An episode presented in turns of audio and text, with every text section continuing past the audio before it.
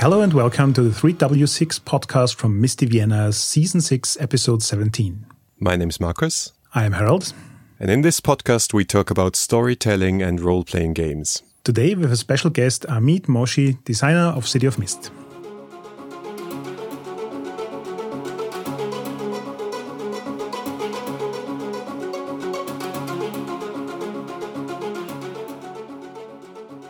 Welcome to the show, Amit. Hi, everyone.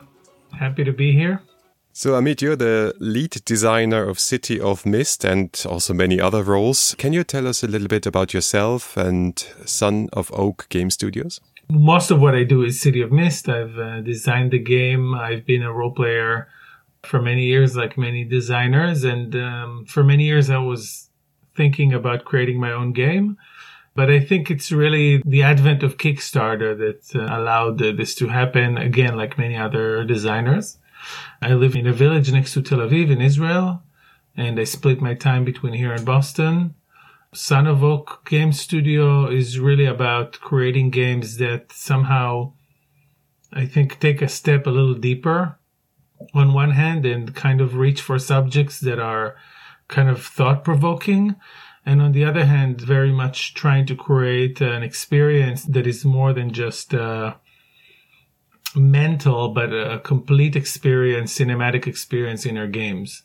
So there's a lot of drama in our games. There's a lot of personal development. This is where I'm trying to put the focus. Along with me, there's a team of editors, some writers, and uh, of course our artists, which are uh, very famous after City of Mist because uh, it's really, if I may say so myself, beautiful art.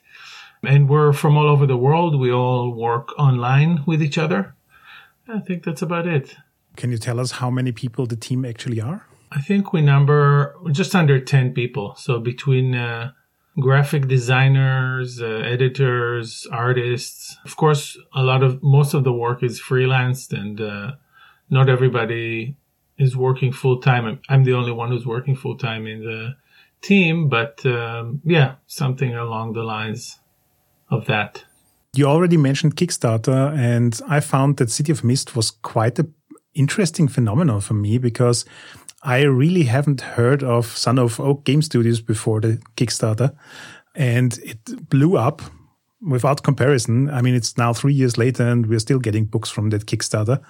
Um, you're already in the second print run. And as you mentioned, it's beautiful artwork. It's a fantastic book for the first publication. The quality is really outstanding. How did you do that? I mean, that's quite a feat to do a Kickstarter on that success level. So we're kind of curious to hear your story behind that. I wanted to create a game for a long time and I've been doing design kind of internally for myself or my friends for a long time. And specifically City of Mist is a campaign that I played a little bit in different variations and a setting that I tried to create in different platforms from Hero System, which is a very technical superhero game, through Fate, and uh, a lot of these things, in a way, have already been uh. So there's an aspect to it that has been building over a long time. From the product perspective and trying to create something, um, you know, very, very high end with high production values. I think this is something that I got from my background in product management. I was director of product in a web company and I've been working a lot on design and on user interfaces, uh, user experience are things that matter to me very much. And I kind of brought it with me to the creation of products in Son of Oak and for City of Mist.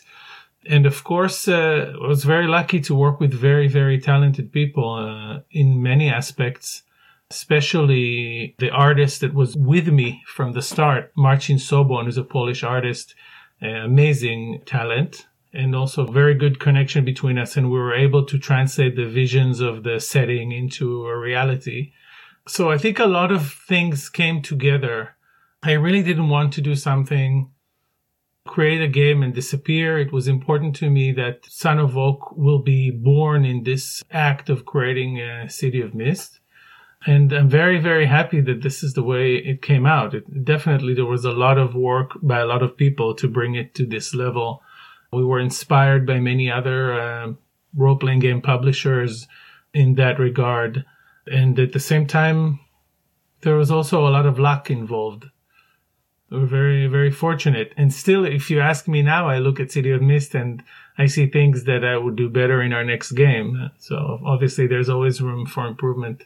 But still, you prove that the cliche is not true that you have to be a known name, that you have to be famous to run a successful Kickstarter. It's true to a certain degree. I don't think you have to be famous. I think it's possible to create this path, but I also have a lot of appreciation for my background and where I come from and, you know, jobs that I did before that maybe, you know, at the time I didn't understand what I was doing then, but now it, comes into context. Uh, for example, the whole aspect of marketing City of Mist and of building kind of a company in terms of creating uh, supply chains and things like that it actually requires mastering a lot of different things. And I don't think I would be able to do it if I didn't come at least with some of those things with some background. It's very lucky and it's very possible, but also has some kind of explanation. And you mentioned the book's graphic style, and that was certainly a big part of the appeal also in the Kickstarter. It just looked great. I imagine this was also a risk, like going big with those comic book full color drawings. There's also a gutsy move. Was that like part from the very beginning? Did you say, okay, I'm only doing this if I get like the fully blown full color art? Yes. Everything you said is true. There was a lot of guts involved. Let's put it that way. You know, you have a certain vision. You kind of ask yourself, what do I want to do? Do I want to do this? Do I want to do it partially? Do I want to do it all the way? and what am I willing to sacrifice in a way in order to do that? You know, it helps to know that if you don't impress the audience and strike a chord, you really drown in a sea of a lot of other very good games and then many, many other not so great games that still are a part of the noise. It was all combined, you know, the desire to really start Son of Oak Game Studio combined into that, into the understanding that we have to have a very distinct style and it has to be a very, I don't want to say flashy, but, uh, you know, a beautiful game. And, and we still get this from, you know, new players that come to the game, how much they enjoy the visual style of it. So I think it was the right decision to make. As a short aside, I must confess I was really, really impressed back then when the Kickstarter ran and I got one of the, um, I think it was a quick starter and I looked through it, and eventually I re realized it was like 20 pages with two pieces of artwork or something like this. And the rest was just layout and like a very good sense of how to visually present the game without using too much artwork. And that's so unusual in role playing games because most role playing games equate layout with illustration and maybe nice fonts but really hmm. pouring the love and energy into this. Since I'm coming from a similar background than you, I, I, really could see that you had in mind how people interfaced and experienced the book, and I was it was really impressive. Thank you. Yes, we put a lot of energy into it. Uh, the graphic designers are an integral part of our team, and um, if you got a chance to take a look at the new starter set slash starter box that we're uh, releasing well, we released it in PDF and we're releasing in print soon. This, we even cranked up the design there to the point of doing things like writing additional information in smaller font and putting the pertinent or important information in bigger font. And there is a lot of uh, design work. I think, I think usability is a huge thing also in role playing games, but especially because there's so much content. One of the first things we did after the second Kickstarter was to split the core book because this was one of the least usability driven decisions that we made to release the core book in one volume. That was, in retrospect, I think it was a mistake, but we fixed it. I still remember when I got the book in my mind because I've worked with the PDF so long, it was like half the size in thickness and format. And then I got the book and was like, wow, that's much huger than I expected. This is kind of a theme with the game that I do appreciate in, in many areas because there's also this combination of multiple genres. I mean, it's not just the book and the physical object, but it's also the, the whole game in itself and the setting with mixing urban fantasy and mystery and fairy tales and neo noir, detective stories and superhero stuff. You mentioned that you already played this in, in various formats. So, what were the media touchstones for you that influenced you to develop that concept? Originally, when I just created this for me and my friends, I wanted a superhero game that where all the characters had a magical origin for their powers rather than science or mutants or things like that. And I didn't really understand it. Really what I wanted was a modern fantasy game with, with supernatural powers. But this was my way of calling it, you know, and, and when we started uh, promoting Kick, uh, City of Mist, we also, in the first Kickstarter, we also called it a superhero game. And with time, we kind of moved away with it because what it really is is a modern fantasy game with some elements of action taken from the superhero genre. In that sense, shows like Daredevil, and uh, Jessica Jones, that whole set by Netflix and Marvel, uh, Luke Cage, even um, Iron Fist, Punisher, you know, these very gritty shows that all of them have some kind of detective work involved in them, even if the characters aren't detectives. I thought that was a very nice way of showing superpowers in a more mundane way that isn't four color comic book lasers coming out of my eyes style. So that was a big inspiration. And Another thing was the game The Wolf Among Us, the mobile game that's based on the comic book Fables by Telltale Games. And that was a very big inspiration as well because that combined investigation and conversation with some epic action where where characters really have their powers based on the legend they are. So these were two major influences. But actually, funnily enough, the more time progresses, the more I see how popular this um, genre is becoming. So last year, I think we did a little research in 2019 in Netflix. Out of the 20 most viewed shows on Netflix, four of them were a type of modern fantasy. So I think this genre is becoming super, super popular. It's kind of there. So I think I'm just like with the zeitgeist or however you say it. The Witcher might have changed that top 10, but nevertheless. you give a lot of options to modify the tone and the mode of the game with different crew concepts and different ways of playing the city and identifying the city. When you play yourself, or maybe also in that original campaign with your friends, what kind of mode and tone did you or, or do you use? Is it, is it more like Jessica Jones or more like American Gods, or in what direction do you veer?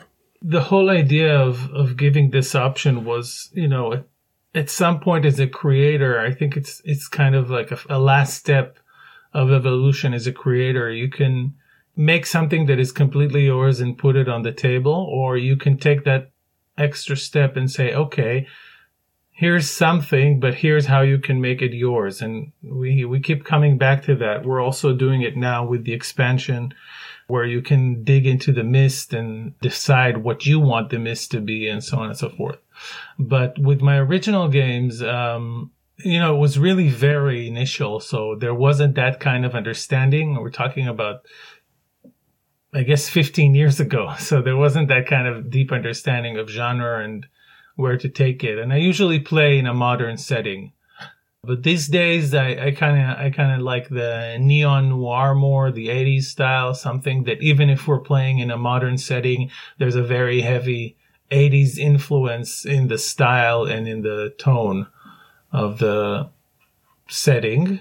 In terms of what types of group, what type of detectives we play, uh, the last playtesting that I did for Nights of Payne Town, it was um, it's kind of an ensemble cast of different people who investigate for different reasons, and the the story kind of drags them into it rather than uh, them deciding to start as a crew. But this is just what my group decided.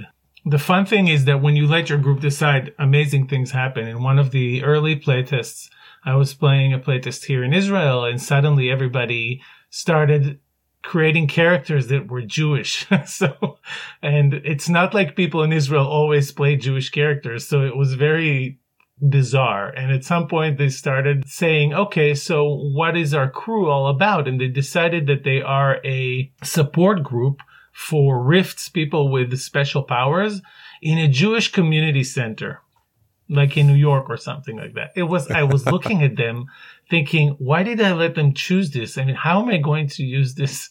you know, in a campaign. And it turned out to be one of the most amazing campaigns I've ever played in my life because it was so psychological. And uh, it was actually the inspiration for some of the content in Nights of Payne Town later. So it's really cool. You just open up to creativity and, and it's just, it's amazing where it can take you. Oh, tell me about the mythoi these people chose for their characters. I'm trying to remember. Um, one of them was a psychologist with some kind of a witch uh, mythos, so it wasn't Jewish themed, but her character was this classic psychologist Jewish character. Another guy chose a Jewish philosopher. There was uh, wasn't a character, but an NPC had been created based on the Golem of Prague, and so on and so forth. One of them was an angel, so that was somehow connected. So it was interesting. Cool. Well, let's talk about the system for a bit. Uh, City of Mist is often described as a rule set marrying fate and power by the apocalypse. Sometimes also Lady Blackbird is mentioned. Was that yes. sort of the starting point for your development? Uh, yes, absolutely. Um, I ran the campaign once with a, a kind of a tinkered version of Fate, and that was okay, but I don't think I actually grasped Fate all the way when I ran it back then.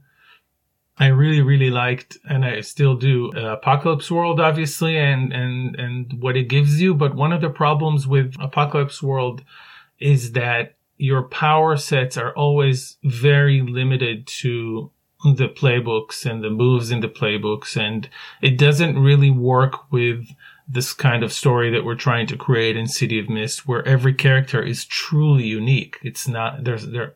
It's not just that there are no classes; that there's no structure in that sense or limitation on what kind of character you can create. So this would have been a big problem with Apocalypse World, and I've been trying to solve it for a long time in my head. And one day someone just brought Lady Blackbird and we played it and I saw the use of tags there, which I thought was ingenious and I said, um, "Oh, wait, how about we just kind of mash all these things together, and that's going to solve the problem that I've been thinking about for a long time." And it did, and that's how uh, the system was born. Okay, now I have to double down because character creation is a big part of the game. And as you just described, you spent a lot of time thinking about how to make it work. And my personal experience with the game was that the first time I made a character, I was taking like three hours to build the character. and I was like, yeah. oh my God, this is a story game. It shouldn't take like three hours to build a character. But then at the same time, when I saw the other characters, we didn't have the opportunity to do it together because it jumped into a round in the last minute and stuff. When I saw the other characters, I realized that we all came from completely different directions with the ideas for the characters. But still, the system managed to create a group of characters that kind of fit together, not only rule wise, but also thematically. And I found this a really impressive result because if you have a, a superhero inspired character and uh, I don't know, German Heldensagen inspired character and just you want to play a witch and you throw all three together and it works somehow. Um, that's really not easy to pull off. So can you talk us to the process a bit, how you came to that whole system? like you said, uh, I think a lot of people do encounter this because usually character creation is so structured and then you're asked to kind of imagine and be free with i mean still things are very structured within the system and within the gameplay but in character creation you really have this openness and you're asked to imagine and just think about details about your character which usually people do in their backstory building so uh, yeah i think there's definitely this kind of mind frame that needs to shift when you create characters and then later people start creating characters very quickly. We're also adding in our next uh, expansion some quick kits that help you create themes much, much faster. But to answer your question, um, the design was around the concept that all characters in the story have the same amount of narrative power. It doesn't matter what they do with it. It doesn't matter what they're able to do as long as they have I mean, if they have superpowers or they don't have superpowers, or if they have stronger powers from one another, and it doesn't matter as long as they get the same amount of narrative power. And then the idea of a tag as a unit of narrative power was born. I mean, it wasn't born; it was already there. It just like realized that this is what's happening, and um, you know, everything was built around that. So there are rules to prevent tags from being too broad, so that one tag would give more than that unit of narrative power. Or you know other rules to help you still have that tag which is very broad but kind of mitigate the power that it gives. But you know essentially this is it. I mean everybody has the same amount of tags. You can say whatever you want that this tag does. It doesn't matter. It's not going to give you more successes or stronger, you know, effect on things. And this allows what we call the demigods and street cleaners in the book. You know, you can be both and you're still going to have the same amount of narrative power because the street cleaner can speak to the heart of the villain or they can smack them with their broom in a in a very uh, critical point in time just as much as the demigod can fight with their cosmic powers and this is kind of the essence of the system.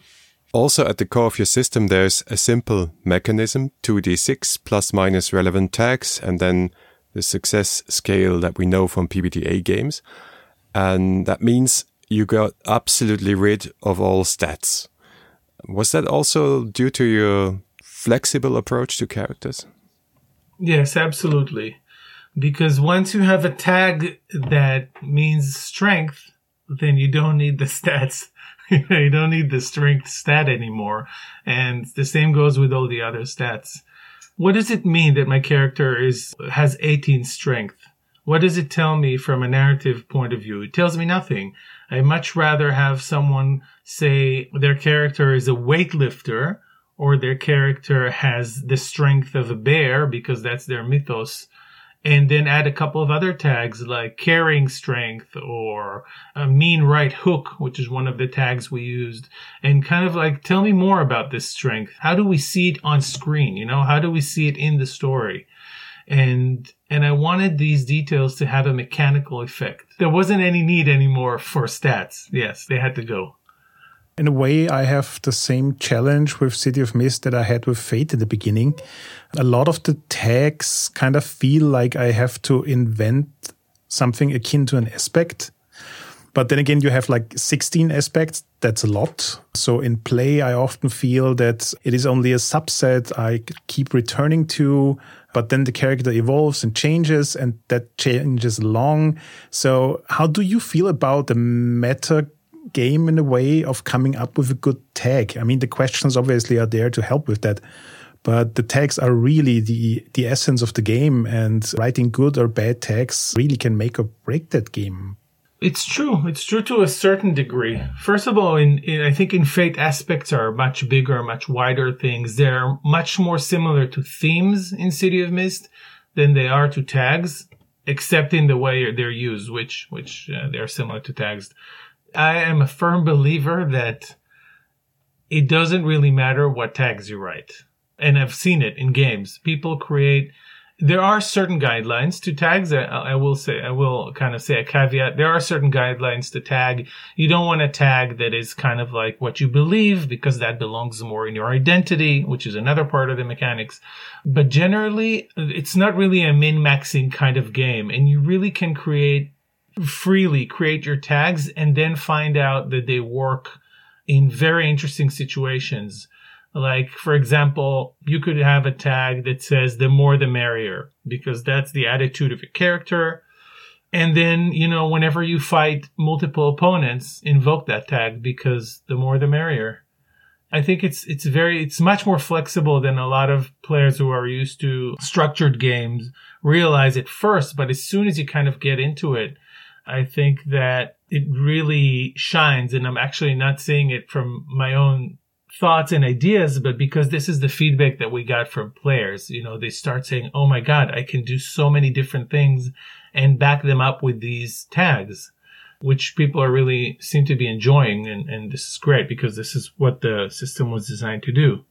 And we also realized that at the beginning, there is some kind of a learning curve with this creativity, which is funny to say is unusual in role playing games, but we're actually adding different aspects to the game that help kind of help with that learning curve. For example, all of our characters uh, now have tag combos that are suggested combos that you can use. So, like you said, there is this subset of tags that can be used in a certain way, and new players can come back to those just to kind of get them started and then they start creating their own combinations and uh, start having fun with their characters. So, do I understand this correctly that the approach would rather be tags are kind of a reminder of who your character is? So, whenever you face a situation where you have to roll, you think about how your character interfaces with that situation.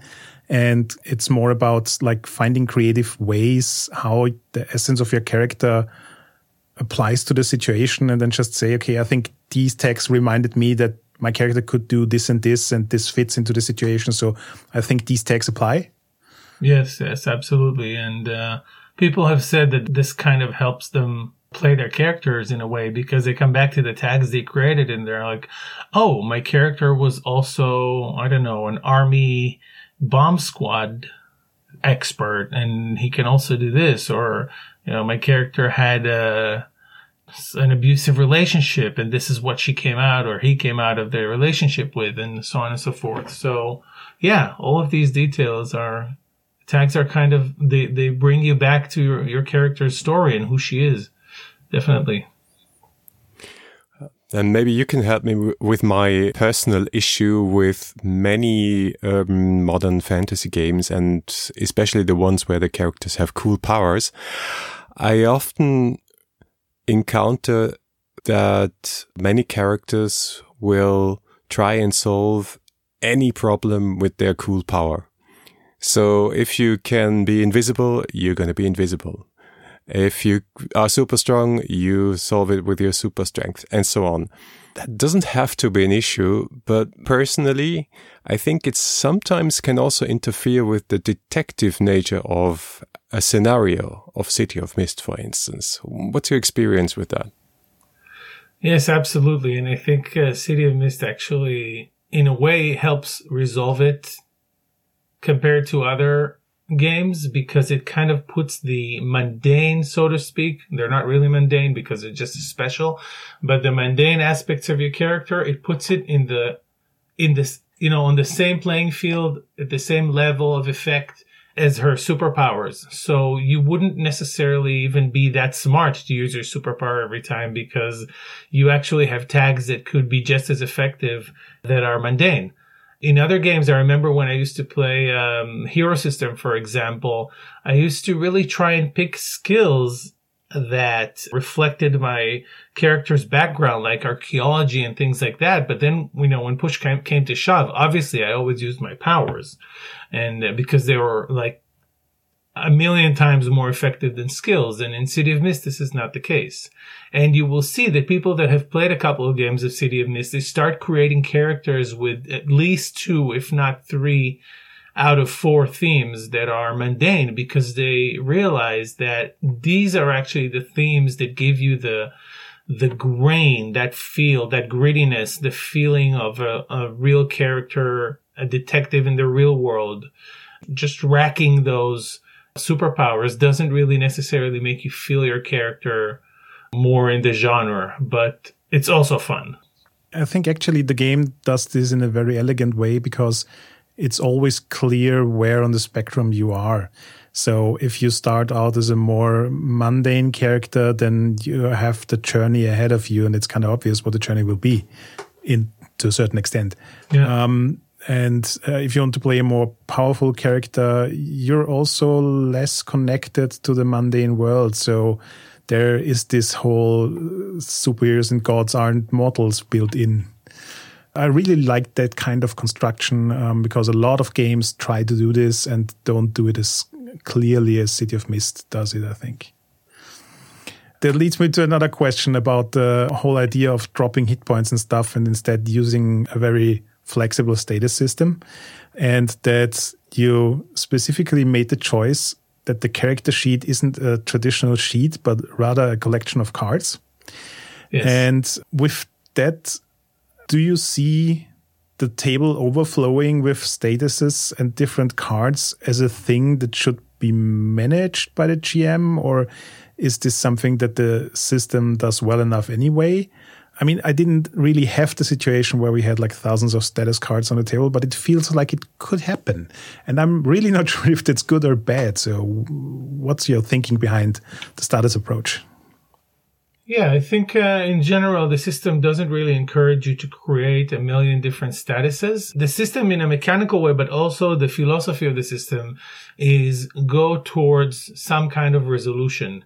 So with spectrums, you know, the dangers or the NPCs that are threats, they have a kind of a spectrum maximum. And then the statuses, it's best for the players not to start diversifying and create a million types of statuses, but to try and uh, stack the statuses towards some kind of resolution. And also there is the, you know, the option of temporary statuses that are single use. So I think there's, yeah, there's a lot of, as a philosophy, the system isn't really, um, in danger of creating uh, too many statuses.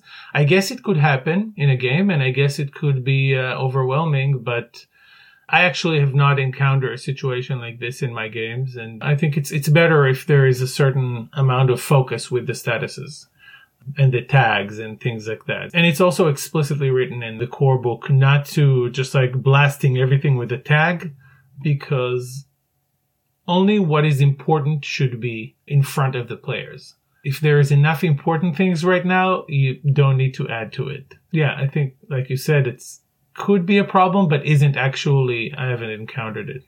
So we also asked our community if they have any questions for you, and um, one of the things that came up in the rules discussion today on Twitter, which you noticed, is that Marcus and I both played City of Mist mostly as one shots and some in our community have been playing it for two years straight now. Mm-hmm. And they all argued that the campaign play is very much different from the one shot play because it gives you much more opportunity to experience the changing nature of your character and how the tags aren't like fixed, but you, you really kind of like experience and feel how your character changes that really made me wonder if your aim was campaign play instead of one shots, because with a lot of story games, shorter campaigns or even just one shots are like kind of the preferred format. And it seems like City of Mist is more geared toward long term play. Yes, absolutely. I mean, I, I always wanted to focus on the campaign and the long term play.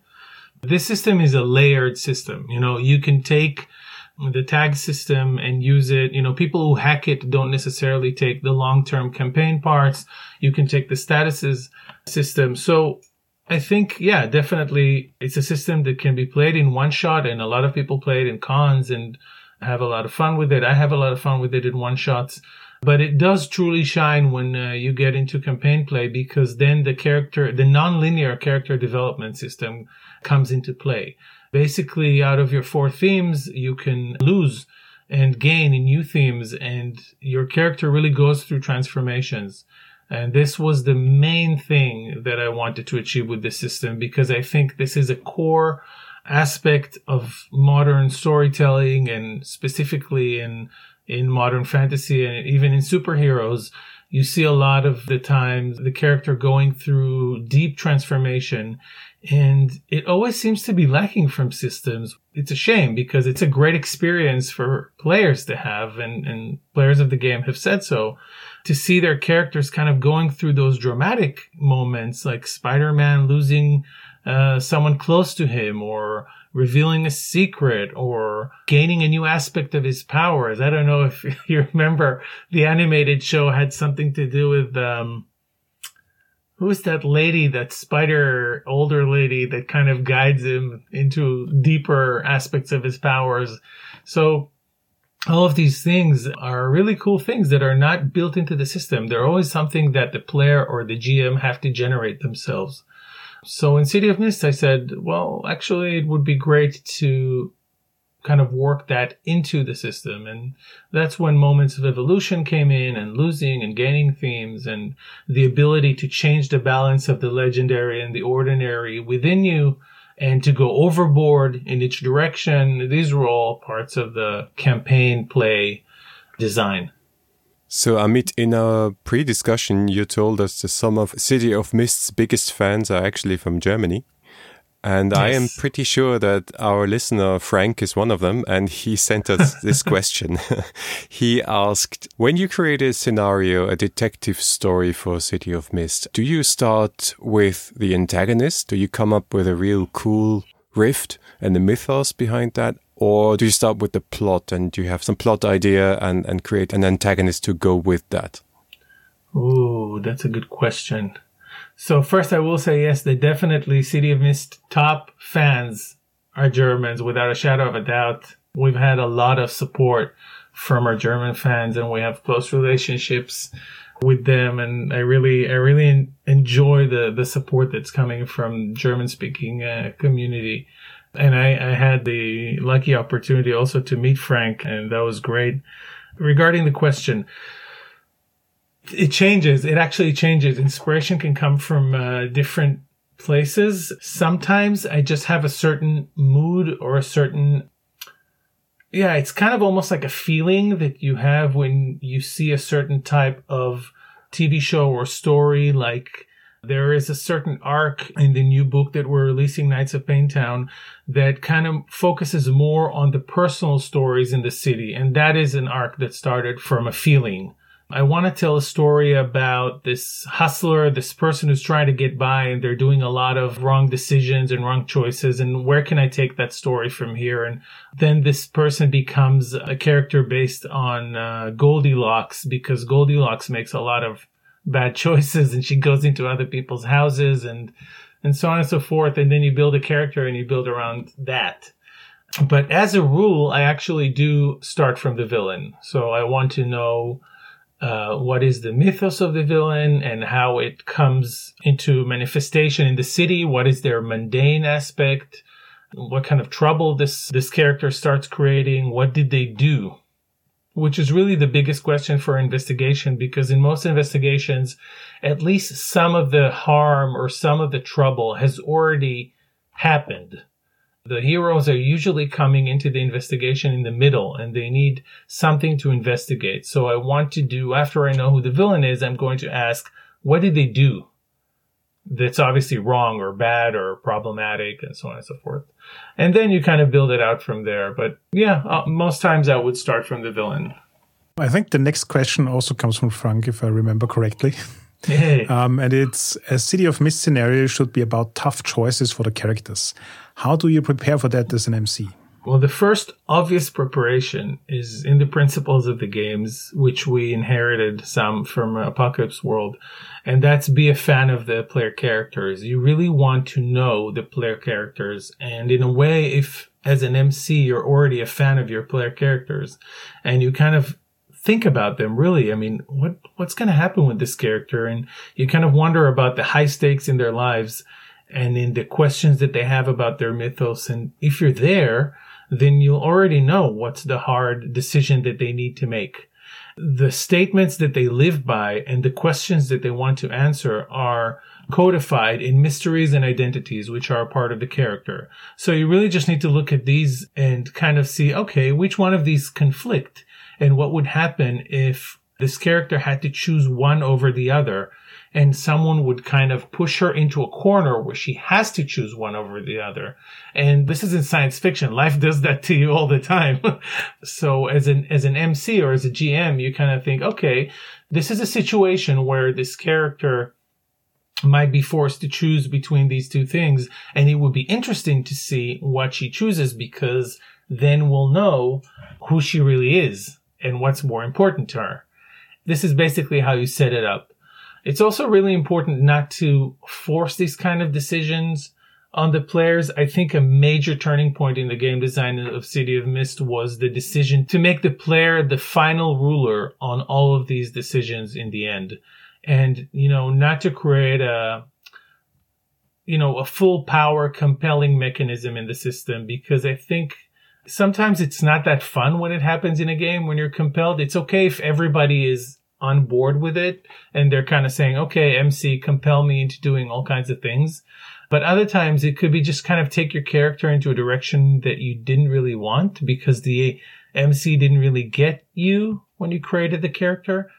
And playtesting has shown that this decision was helpful for some players who were kind of able to say, yeah, but my character actually doesn't understand it this way or she doesn't care about things that way and they can, you know, have more agency with where their character is going.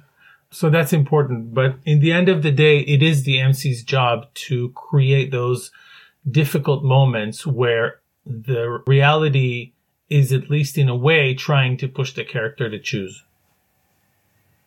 I totally get what you're talking about here because in many games, I think having a mechanic that forces players into certain directions without their input rarely ever creates a satisfying story for everybody involved. And especially with story games, everybody's interested in the most drama anyway, else they wouldn't play story games. Exactly. So giving the authority to the player to decide what the biggest level of drama they're comfortable with is, is just a clever idea. Yeah, thank you. It was just um, trying to think about the experience of the player. I think it was uh, the right thing to do looking back. All right, Amit, we're pretty much out of time here. Thanks very much for coming on the show. This was really instructive, really insightful. Little uh, commentator track on on the DVD for City of Mist. Thank you very much for the opportunity. It was a pleasure. All that's missing now is a Telltale game in the setting of City of Mist. I think we already have it. It's called uh, Wolf Among Us. But yeah, I think uh, we're definitely looking into maybe taking the IP into other realms as well. And, you know, mobile games are definitely somewhere there. Thanks for listening to episode 17 of season 6 of the 3W6 podcast. We'd love to read your feedback on Facebook, on Twitter, on our website at 3W6.fm. If you like this episode, please give us a review on Apple Podcast. Or consider becoming a supporter on Patreon. Thanks for listening, and until next time.